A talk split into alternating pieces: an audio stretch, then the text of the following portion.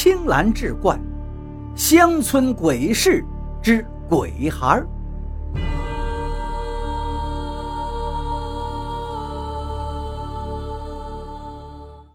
老道士来时，就听大娘絮絮叨叨地说清了乡里小学雨夜闹鬼之事，便叫乡人找来黑狗血、红冠大公鸡、桃枝柳叶等做了准备。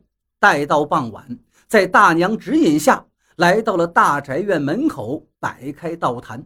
太阳一落山，最后一道余晖尽收，道士叫闲杂人等速速离开。给附近人家的大门上贴了辟邪符，吉时已到，道人点起了三清大香法烛，摆上做法之物，以柳叶沾上牛眼泪，往眼中一抹，念起了打开阴阳法眼的咒语：天法清灵，地法灵灵，阴阳结晶，水灵显形，灵光水射，通天达地，法法奉行，阴阳法境。真行速现，速现真行。吾奉三毛真君如律令，急急如律令。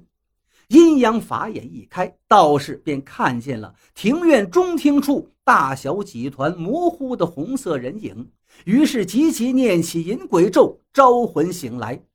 老祖传牌令：金刚两面牌，千里拘魂阵，速归本性来。随着咒语越念越快，阴风。从院中吹来，几团红色人影便在夜色中渐渐清晰起来。地主一家三口，还有几个奴仆的鬼魂飘出了中厅。鬼魂所现出来的模样，都是他们生前最喜欢的模样。中间一个戴瓜皮帽的小男孩，还是抱着血红布马，在夜色中走到了院门。睁大眼睛，似笑非笑地看着道人以及道台上的供物。那地主两夫妇则是黑气缭绕，始终站于中厅下的台阶上，不动声色，满脸的哀怨。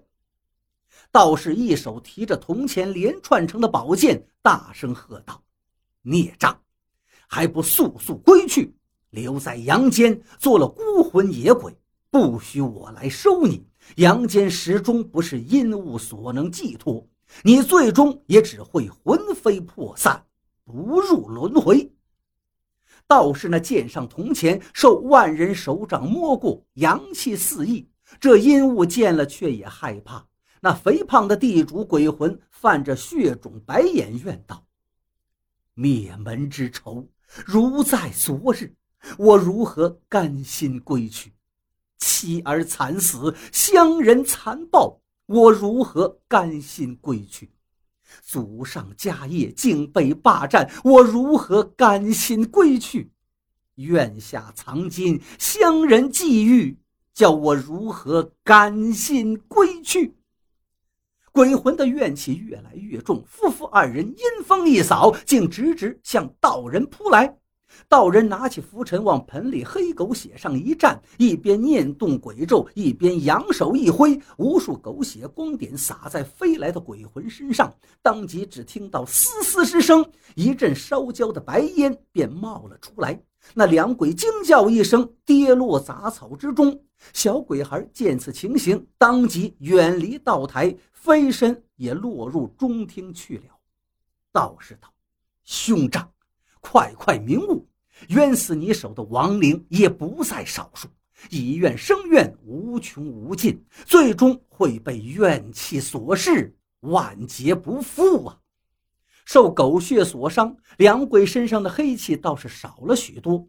道士趁机劝道：“你们只管速去，还乡里一个清净，我定当为尔开坛做法，渡你入轮回，免你做孤鬼，受无尽怨苦。”至于你在院落中所藏金银，虽有乡民觊觎，至今却无人可得。若有一天金银见天，那也是天道安排，机缘所致，谁又能左右？阴魂自有所依之物，你何苦与生人争这阳间的金银？那两鬼毕竟还没有完全被怨气操控，见也奈何不了眼前的道士，又听其真言，却也动了心。有哪个孤魂野鬼不想再入轮回，重新投胎做人呢？与其鬼徒哀怨茫茫，不如人世喜乐日日。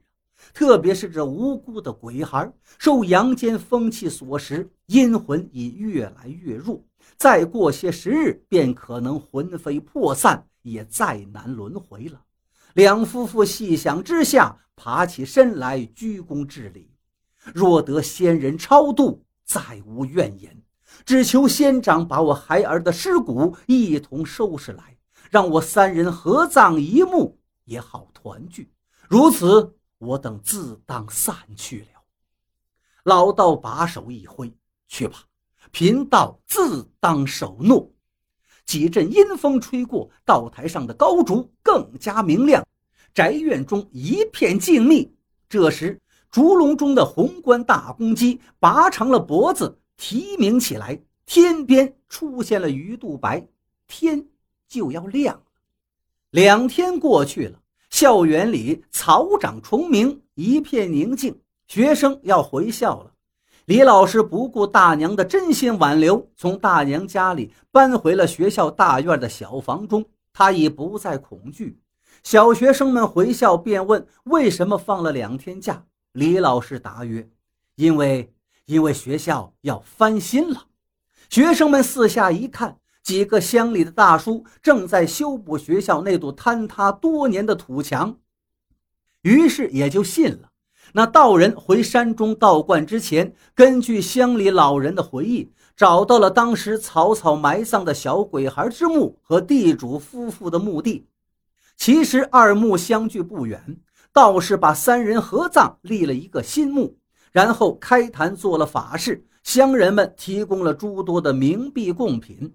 至于传说中埋在学校墙根某处的金银财宝，虽几经挖掘翻新，却至今无人发现过一个铜板。